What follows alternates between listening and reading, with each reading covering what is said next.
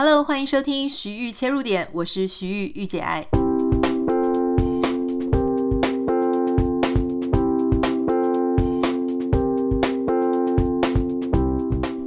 欢迎收听今天的节目。今天要跟大家分享一个，其实它已经红很久，可是我呢，之前一直没有想要使用它的欲望的一个社群平台。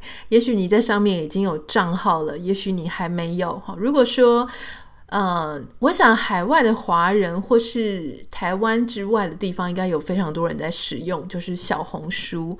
那台湾呢？因为我想，因为大家在政治上的敏感度啊的一些。一些相关的问题啦，所以可能对小红书有一些人是比较敏感，不太想要使用等等的。今天想要跟你分享，就是我自己使用的经验，因为我最近发现它在上面找东西很好用。这一集完全不是什么业配之类，所以不用担心，我不是想要讲它一味的好话。可是为什么我今天想要做这一集呢？是因为我发现我对它有一点点误解。就是当时它才刚刚兴起的时候，是很多年前，我当时就已经在使用一阵子。可是那个时候让我感觉就是一个呃仿造，呃或者说抄袭 Instagram 的一个呃它的精神跟核心哈，所以我当时就觉得说，那就是中国想要学习 Instagram，然后做了一个很类似的东西。所以我那时候在上面看呢，我就觉得。呃，那我不如就用 Instagram 就好了。所以当时第一次我在使用的时候，那上面因为没什么人，我就没有，我就没有继续用。后来大概再过一两年，我再次使用的时候呢，我发现诶，上面的用户变得很多，然后呃，开始有很多人在贴东西。可是当时我还是没有继续使用，原因是。我觉得诶，上面好像那个美感跟 Instagram 上的美感，我觉得还是差蛮多的。大家会用很奇怪的图片，上面加呃颜色很丑的文字或字型很丑的，然后主要是要卖东西，所以我当时呢就觉得说啊，我好像也不需要使用。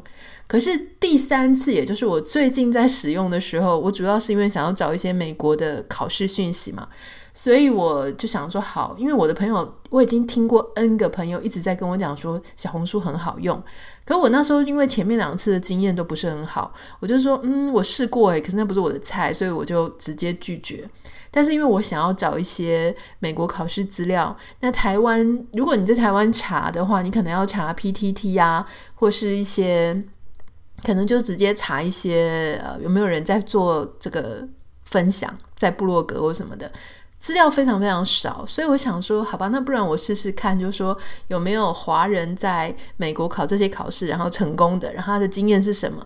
为了这样子，所以我需要一个比较大的 base。当时我就去下载了小红书，想说，那我就试试看有没有人跟我有相同的经验。诶，没有想到，非常的出乎意料的，我这一次使用的经验跟我前面就是那两次多年前的那两次极为不同。我觉得真的很好用，而且上面的美感，就是我第二次使用的时候诟病那个美感的问题呢，其实也，嗯，我不能说完全没有，可是消失很多。当然，这个有几种可能，第一个是上面的大家的美感水平全部都一起提升了，第二个呢，有可能是因为我后来查的一些关键字啊，也就是我们所谓的 hashtag 下标签，我要找一些关键字嘛，我找的那些关键字呢，也许那一个族群跳出来的人。呃，美感比较好，这是有可能的，对不对？所以啊、呃，我觉得这个很有趣。那这当当中呢，我当然我不是要鼓励你用啦，因为你要用不要用那个是你的决定。但是我很想跟你分享一些我在上面看到非常有趣的事情，这个是我自己的发现。首先，我觉得这一次我觉得它很好用的原因，是因为它的界面的 user experience 做得非常好。如果你在使用 Instagram 的时候，你就会很明显的发现，其实它非常图片导向。也就是说，你看到图片呢，然后它会给你秀出一点点文字。你如果想要看完全部的文字，你必须要点开，点开那个文字之后呢，你就会离开这一个账号嘛，好，你就会你就会继续滑到别人的账号。换句话说呢，每一个呃 user 的 account 或每一个 creator 每一个创作者，他的内容在你前面都只是昙花一现的过去。可是如果是小红书的话呢，它一开始也是图像给你，可是当你点进去之后，你会看到整个全文。好，那嗯、我觉得它比较，我其实用言语有点难形容。大家如果真的好奇，你可以去下载两个 app 来试试看。就是我感觉它能够比较抓住你在这一个创作者身上投入的呃注意力跟你的时间，你比较有可能呃，它比较轻松的能够让你继续看同一个创作者他所创作的东西。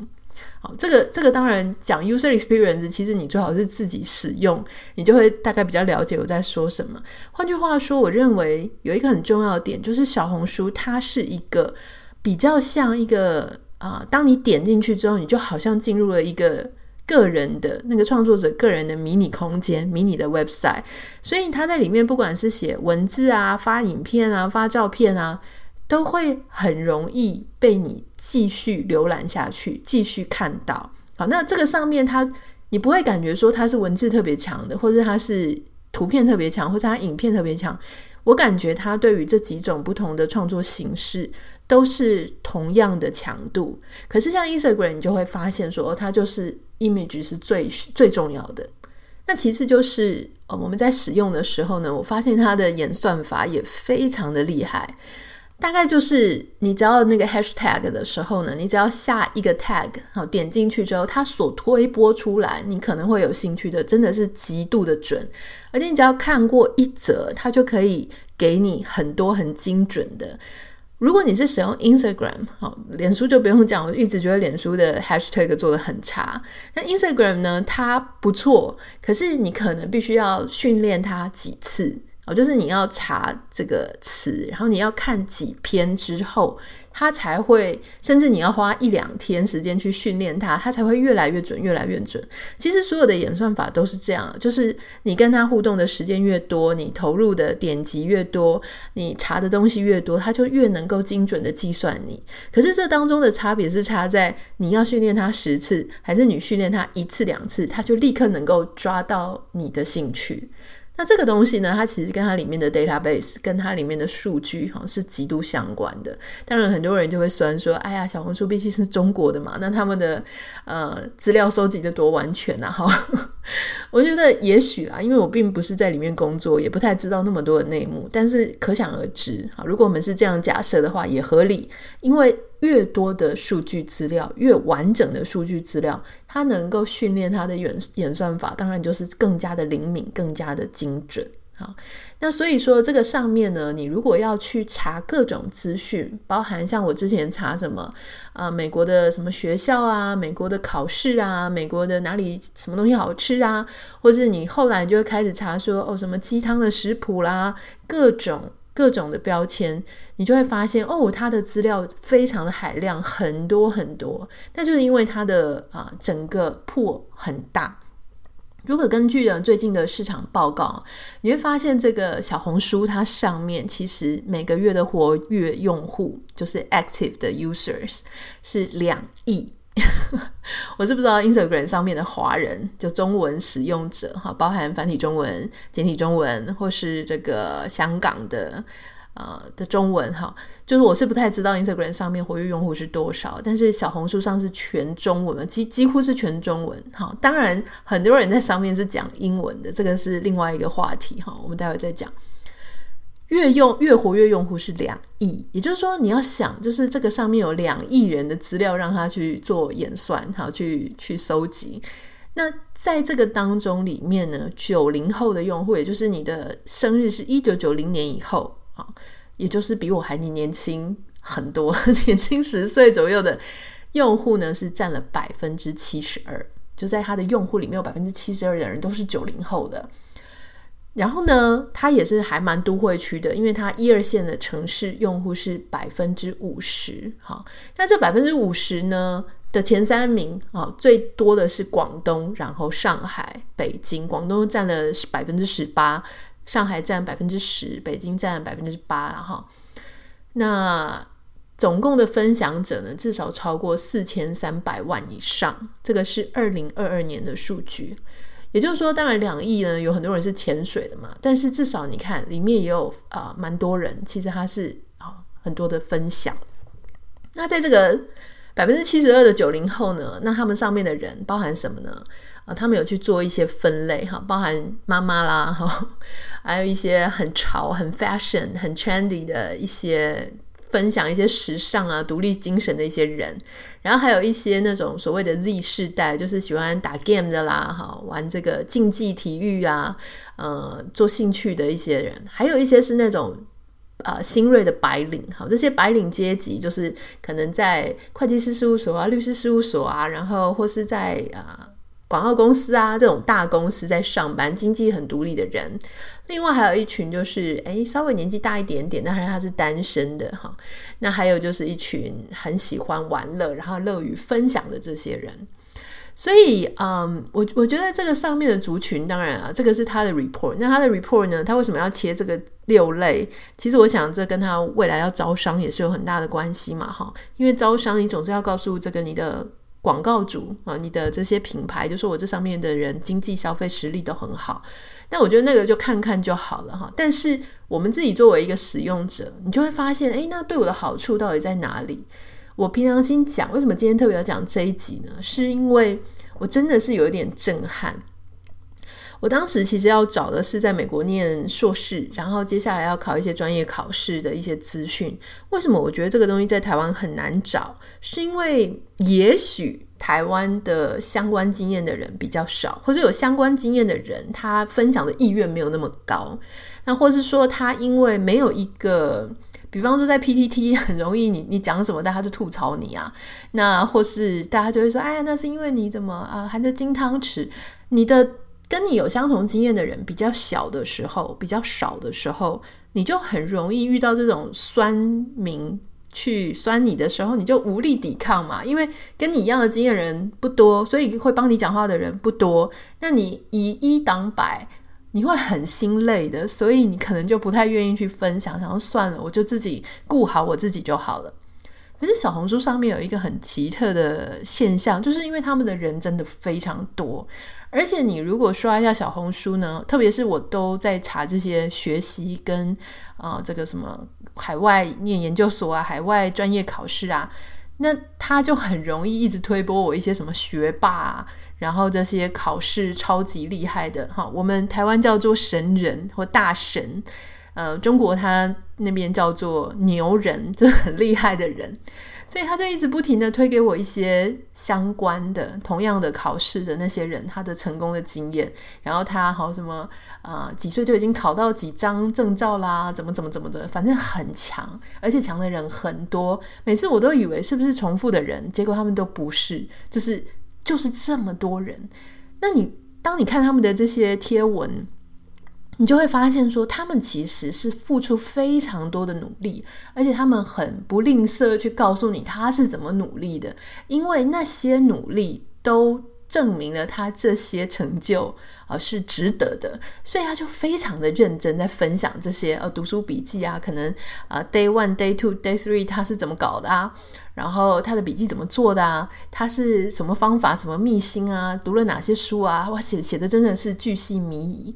所以，如果你真的是要考那些考试，或是你真的需要那些知识的时候，他们的分享是非常非常受用的。那尤其他们有一些人是真的很成功。那当然，你说真的很成功的人，也就是说他的考试，我讲的所谓的成功，哈，在这里定义是。他考上了大家心目中最理想、最厉害的那一个学校或那个分数。这些人也许他是智商很高，他也许特别会考试，可是不可否认，他有一些呃学习的过程、学习的技术 （techniques） 是真的很值得学习的。所以我就觉得说，如果你真的有需要一些呃生活上的资讯、考试的资讯、留学的资讯，其实你是真的可以上去找一些啊、资料。那当然，这个上面呢，我我就发现一些很有趣的现象，比方说小红书跟 Instagram 上面，嗯，它的文化是非常不同的。我觉得有一个最大的不同，可能因为我刚刚讲，就说我在小红书上面呢，我是一直在划一些考试跟学习。Instagram 当然我也有划啦，可是你就很明显发现这两个平台，大家在炫耀的资本是很不一样的。为什么我要讲炫耀呢？一般来说，如果我们只是分享啊，分享的话，那只是说你的东西很好，你东西很棒，你的底子很好，那你会让人家有一种很 humble 的感觉，很谦虚的感觉。但如果说你是那种哇，我生怕大家不知道，我就是特别要让你知道我这些超强大的地方，我稍微把这个东西归类在是炫耀哈。但是也许这个炫耀是你很努力得来的，这个这个不管嘛哈，我们就是讲一些比较这个炫。那这两个平台它的炫耀的资本哈，我觉得很不一样。在小红书上面，因为大部分几乎嘛都是华人，都是讲中文的哈。来自世界各地，四面八方。好，那他们的资本炫耀，你就发现说，呃，跟 Instagram 一样的部分是时尚潮流，好，然后。啊、很豪宅啊，名车啊，这些这两个平台上都有。你也相信，我猜你也想象得到，就是说中国那边的什么豪宅名车，绝对不亚于 Instagram 上面那些其他的人他去炫耀的那个部分哈，或者包包啦、物质的部分，这两个平台其实不相上下，等级也很厉害。有一个差别很大的是呢，小红书上面的人更加的重视学历。这个学历呢，还不是我们一般讲什么台大啊、政大，这个实在太 low 了。上面呢，绝对都是一级名校，他就会很大方的贴在他的脸呃这个 image 上面，作为他的标题。比方说呢，好，他们就会说这个哈佛斯斯坦福，他就是 Stanford 嘛，他就他们翻的是斯坦福，就说啊、哈佛斯坦福。的一天，哈，或是斯坦福学姐的一日穿搭，或是我是如何进入斯坦福之类的。那你可以 replace，你可以取代斯坦福啊、的这个名字，你可以用哈佛，或是牛津，或剑桥，或藤校。藤校就是这个 Ivy League，呃，常春藤的盟校。比较少人会 特别跟你讲说，加州州立大学的一日穿搭，哈，就是。他要要写这个学校出来的时候，这个学校一定是那种一流名校、一级名校，差不多是那种 top five 到 top ten 的。如果你是 top twenty，其实在美国也是很强，但是他们已经不太会写了。然后他们一定是写顶尖中的顶尖，就会把它丢出来。而这个学校的名称，它可以运用在各种主题里面，例如我刚刚讲的什么一日穿搭啦、学习的一天啊，我是如何考进去的，这个都还很正常，对吧？我前几天看到一个。帖子哈，就是我们所说的文章，就是一对男女，然后他们姿势非常的呃，很像房仲啊，就很有自信的那一种，然后穿得很正式，然后再就是手抱着胸，就是这两个看起来一对男女。那它上面写说，为什么哈佛、斯坦福毕业的我们几个月不买房？然后我就心里想说，哎。不买房 不买的，我真的太激动了。我就心里想说，不买房跟你这是哈佛、斯坦福毕业有什么关系啊？然后我其实还没点进去，我就开始在想这个事情。我想说，你如果是哈佛毕业啊，或者斯坦福毕业、Stanford 毕业，你起起初这个几个月不买房，这很正常啊，因为你这个两个念这两个学校都这么贵，对不对？你应该口袋早就被吃干抹净了。那你怎么会？有钱买房呢？啊，或者说，其实大学毕业生，好，或者研究生刚毕业，你的薪水没有那么多，你要存当配，你不买房子是很正常的，所以这是没有什么好拿出来讲的。但是，我就跟我先生在讨论这个事啊，然后我就问他说，为什么要这样子讲？就是这个标题到底什么意思呢？他说，当然，这个意思就是说，我要跟你讲我的哲学，就是我为什么这几个月不买房。好，那呃，我为了要加强我的论点是可信的，所以我告诉你，我们是名校毕业，但我们做了这样的选择。这当然，我我当然大概知道他们的用意就是这样。可是这在我看来，我就觉得说，诶，你把你的学历跟你的要讲的事情卡在一起，而这两件事情完全不 make sense。那甚至我还看到说什么斯坦福毕业的，我是这样子煮鸡汤的。我就心里想说，我从来不会期待一个 Stanford 毕业的人，他鸡汤是能煮得多好喝。你为什么要把这种奇奇怪怪的标题啊，就是你的学历跟你的厨艺把它 link 在一起呢？这没有任何的意义啊！但我就觉得，我就举这几个例子啦，就是我觉得这个是蛮有趣的。那当然不是只是学历哈，有一些人就会说啊，我考到了三张什么什么证照，然后这个证照都是一级的。比方说，举个例哈，他有他是中国的律师，同时考上了纽约州的律师，也考上加州的律师，然后把这个律师的证照就挂在墙上，然后立刻就是拍给大家看。像这样子类型的图片或是贴文的方向。我不能说 Instagram 一定没有，可是 Instagram 应该我是真的从来没有看过，就真的很少。原因我觉得出在说，其实我们华人是真的特别的啊，尊崇。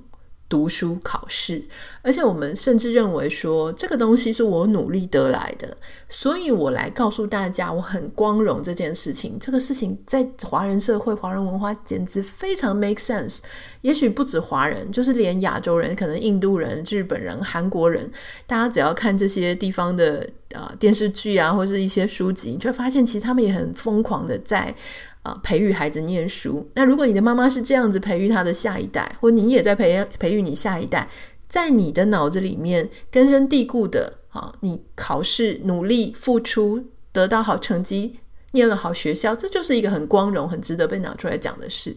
可，在 Instagram 上比较不会。你如果有一些华人啊，抱歉，西方人朋友哈，或是这个不管是美国的、南美洲的、欧洲的、北欧的 各地的。我从来没有觉得啊、他们像我们一样疯狂的，愿意投入所有的时间、投有所有的资源、所有的金钱，还有不断的去念书、念进好学校，然后为了这种事情，全家都搞得非常的。啊，紧张很焦虑哈，这个是比较少。当然，你会也许会反驳我，你就说，诶，那个时候不是有很多什么家长希望呃孩子能够念名校啊，然后还去贿赂啊什么的。当然一定有啊，这个绝对是有的。只是我说相对比较少，还没有到变成一种普世的文化，大家都能够共同接受那种文化哈。那当然有一些人他炫的这个方式也很有趣啊，我就会点开来看。比方说，他就说：“哦，呃，我如何从藤校毕业到三十岁还是一事无成？”就说他要谈这个，他三十岁还一事无成，其实他没有真的很一事无成，但是他呃，并没有混得非常的风生水起。那他就说，为什么藤校毕业的我，他 我想分享藤校毕业的我到三十岁一事无成，我就特别想看，我想说，诶，他一样是丢出了藤校这个概念，哈，就是 Ivy League 名校的概念，可是他要谈的是一事无成，啊，我就觉得，其实你知道，有时候我们人生难免。啊，就说有些人运气好，有些人运气差一点。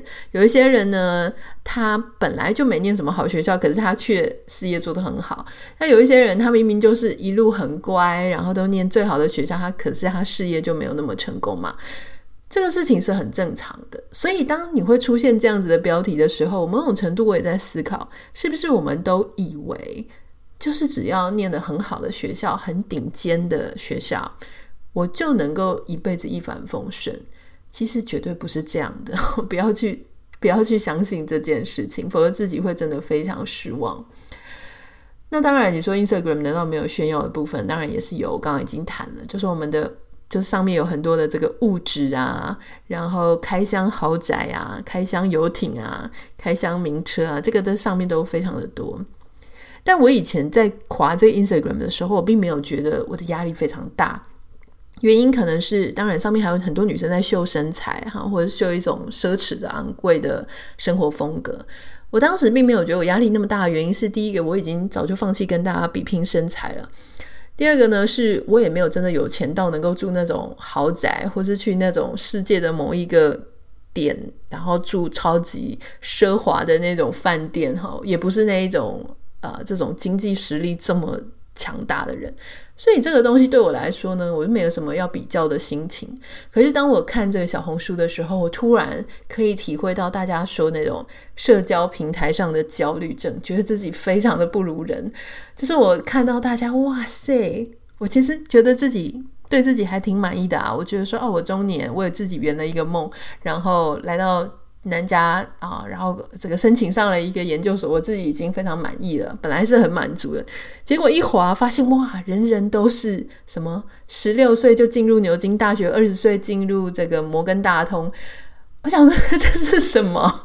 他就不停的在推一些这些账号给我哈。虽然有些朋友跟我讲说，哎呀，有些是假的啦，但是你看它里面其实写的还蛮真的哦，所以我我想应该是真的。而且这个世界就是真的有这么多厉害的人。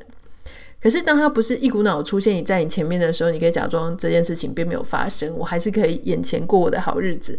但是当他一瞬间的在你眼前摊开的时候，你就会突然发现，天哪！自己真的非常渺小。好家在呢，是我现在已经四十岁了，所以我觉得各种心性比较稳定。我记得我在分享一个相关的心情，就是我刚刚说的那个很强的人的 profile。我记得我有一天我把它贴在我的 Instagram 上的 Story，我就说哇，这上面推给我的人都是这一种等级的，这要人家怎么活啊？有一个网友，他就写私讯问我说：“诶，请问这个，当我们看到这种啊账号的时候啊，或这些人的时候，我就觉得自己很差，然后自己很没有光芒，我该怎么办？我要怎么调试？我要怎么样不要讨厌他？然后怎么样肯定我自己？好，因为当你觉得你自己拼不了别人的时候，常常你就会觉得哦，我讨厌他，我嫉妒他，我要在他的各种好的表现里面呢，找出一根刺，找出一根钉子，这样会让我自己觉得。”啊，人生才是公平的，好像才能松一口气。其实那时候呢，我就跟这个网友讲啊，也许十年前、二十年前哦，我看到的话呢，我一定真的就会跟他有一样的心情，我会很难过去这件事情。我觉得他做得到，我也做得到。如果我做不到，而他做得到呢，一定他占了我什么便宜？我我我可能会这样想。但现在四十岁的时候，我看到我就会觉得说，哇，这个人真棒，希望他。五年后、十年后、十五年后、二十年后，能够继续发光发热啊！我我在讲这个话的时候，我并不是觉得说诅咒他说哈哈，人生哪有那么简单哈？你以后就知道了。不是，我不是这种这么酸苦的哈，要去挖苦人家，不是这样，而是呢，你现在已经有足够的人生经验、人生智慧，知道说，即便他的智商这么高，他的家境这么好。他的背景这么好，他的条件这么好，可是呢，他一样，他跟你一样，会遇到很多人生的迷惘，遇到人生的挑战。有的时候呢，也许是情感关系会挑战他；有时候是人际关系；有的时候是他太聪明了，他太顺利了。你你一定也有这种时候，就说，诶，你一切做得顺风顺水的时候，你突然失去了目标，突然失去了意义，因为我想要的一切。都已经得到了，然后呢？所以，当我们有时候，你就是说，像比方说，我现在四十岁，我正在一个阶段，就是我觉得我想要开始去创造，或者去建立一个我下一个阶段第二人生的一些职涯跟一些专业，还有我要投入的领域。当然，我也可以就是顺风顺水的做我现在在做的事情，然后继续努力的做。可是我。很想要换到下一步啊！这这个原因当然是因为我觉得我前面还蛮顺利的，所以呃，我觉得顺利的反义词就是你会觉得有点平淡。那你觉得你我都已经会觉得这件事情有点平淡了。对于那些超级天才、超级精英的人，他想要的一切，他能够贴出来，在他的 profile 上面写的一切名校、最好的公司、最高的薪水。啊，最棒的 title，他什么都得到了。你觉得他不会去思考说，啊，那人生就这样了吗？我我就是这样子吗？我所有的一切我都已经达标了，可是为什么我觉得我的人生还是空空的？我还要追求什么呢？他一样会遇到这样子的问题。好，所以我现在在看到这一些人的时候呢，我是真的可以诚心的啊，觉得他很棒，然后我也很祝福他。可是我同时明白。不管是什么样条件背景的人，他都会有他自己走到人生的某一个阶段的时候呢，他会很苦恼，他会有他的、呃、想要这个需要别人的意见的时候，他会有需要思考的时候，他会有想要转换的时候，这个是公平的，这个所有的人都一样啊，所以我就不会那么那么的盲目的去。觉得说哦，他好棒哦，他的人生一帆风顺，他就是这么的顺利。No，我知道他有他的挑战，然后我有我的挑战。虽然我们的起点不一样，虽然我们的路径不一样，可是我们可以共享的事情是，我们在这一路上的一些啊，比方说有些人他是非常积极努力的呃试图要去改变的。有一些人他是比较躺平的，他是比较想要过舒服的日子，这没有什么错啊，就是因为大家个性不太一样，大家追求不太一样。以前我会跟那些躺平的人说：“No，你就是给我站起来，好好奋斗。”我现在不这么觉得，我现在觉得我自己要站起来，那是我的事。我自己喜欢这样一直积极、一直追求，那是我的事。可是我也很喜欢有一些人，他就能够在他的位置上觉得很舒服，他已经做好一个样子。那那我也尊重他，我也觉得这样也挺不错。只要你开心就可以了哈。所以不需要什么都去跟人家比较，不需要什么样的别人的。呃，刻度你也拿来当成自己的刻度，你这是会逼死你自己的。当然，我也有另外一个网友就问我说：“诶，那我怎么去看待？因为他们觉得，呃，小红书它也许因为是中国的，所以各种隐私啊，然后言论自由上面的问题哈。我其实看这件事情呢，我就是很想跟大家讲，如果你真的在意你的个人隐私，啊，你就真的什么社群平台都不要用。”啊，你在网络上呢，也尽量的，就是都不要用网络好了。如果你用了网络，你用了任何的社群平台，不管是 Facebook、Instagram、TikTok 什么各种，包含你现在的什么 Line 啊这种通讯软体，你怎么知道？你怎么知道？其他的社群平台，它没有卖掉你的资料，事实上是有的啊，不是大家前面那些什么剑桥分析啊，然后各种所有的人的资料都被卖，那只是说你的资料到底是被卖到某个国家的政府，还是被卖到私人企业？那为什么你常常说你在你刚谈到什么，你刚刚查了什么，马上就有人家做 remarketing，就 marketing 你，就立刻就会把那些相关的广告传送给你？那你觉得那个是什么？那如果说你觉得说哦，我很担心我的政治立场啦，或是说美国现在因为什么堕胎的法案，所以很多人开始，包含像 Google，他就说他会删除任何人造访这个妇产科或是堕胎诊所、生育节育呃诊所的这些资料。为什么大家要大动作的去做这些事情？因为这些所有的资料它都是会被搜集的。所以我个人啊，这个事情不代表所有的看法，但是我个人认为。我其实已经有一点放弃，就说我想要，我认为我的隐私是受到保障的这样的期待。我认为就是不要去期待这件事了。你任何在网络上使用的蛛丝马迹，那当然这这更加你你你。的这些发言、发文、留言，然后各种你主动贴出来的讯息，这是绝对不会有隐私的。但是你被动，你只是搜寻关键字，甚至你只是搜寻你的地图，这些东西也通通都会被收集起来。我是这么想的，所以我不会再去妄想说什么我的隐私会被保护啊。我就算勾了再多的那些什么 conditions and terms 啊，就是那些啊、使用说明啊、使用者保护什么，我就算勾了那些东西，我都不觉得我的资料不会被使用。所以只有一个原则：你真的不想要让别人知道的事，不管是政治倾向，不管是消费习惯，不管是你任何，就是你不想让人家知道的事情，就像你。不想让人家知道的事情，不要告诉别人。你也不要在网络上留下蛛丝马迹，就是这个样子。那如果你一旦做了、贴了、留言了、贴出来了，不管你是设只有你自己看得到，还是只有私密的朋友看得到，这绝对你就是要做好心理准备，它就是会流出去。那言论自由呢？我想这个当然就没什么话好讲了，因为这个事情就是跟各地的法令，我觉得有一些啊、呃，有一些关系这样。所以，我想我们在看不管是哪一个社群平台的时候呢，我都希望大家能够，啊，我们可以去发现这个社群平台上面很有趣的地方。那我自己一直以来呢，都在观察一些网络上啊，大家使用网络的一些行为啊、心态啊，还有一些有趣的事情。啊，希望今天的分享你会喜欢。如果你有任何想要跟我分享的呢，就可以私讯到我的 Instagram 账号哈，Anita 点 Writer A N I T A 点 W R I T E R。那如果你想要加入我的小红书的话呢，你也可以先 发了我的 Instagram，我会放在现实动态上面。我现在没有什么内容，我只有两篇。因为我想来想去呢，大家在上面，其实我我其实是因为想要了解这个平台，所以你想要了解最好的方式就是你去使用它，你不只当呃 audience，你也去当那个创作者。所以我我就开始用，我就写了两篇。那因为我也知道上面你要写这个东西，你必须要被人家搜寻到，所以我那时候就分享了。我想说，我有什么好东西跟大家分享呢？我也不是特别跟他们比起来，我也没有什么什么进入超级名校的经验可以跟大家分享哈。那我想我最厉害的应该就在美国考驾照，嗯，笔试跟路考一次都通过吧。哎、你不要这样子哦！其实像我先生这么会开车的人，他路考也没有一次通过。我们身边有非常多很会开车的人，他在美国的路考都没有一次通过。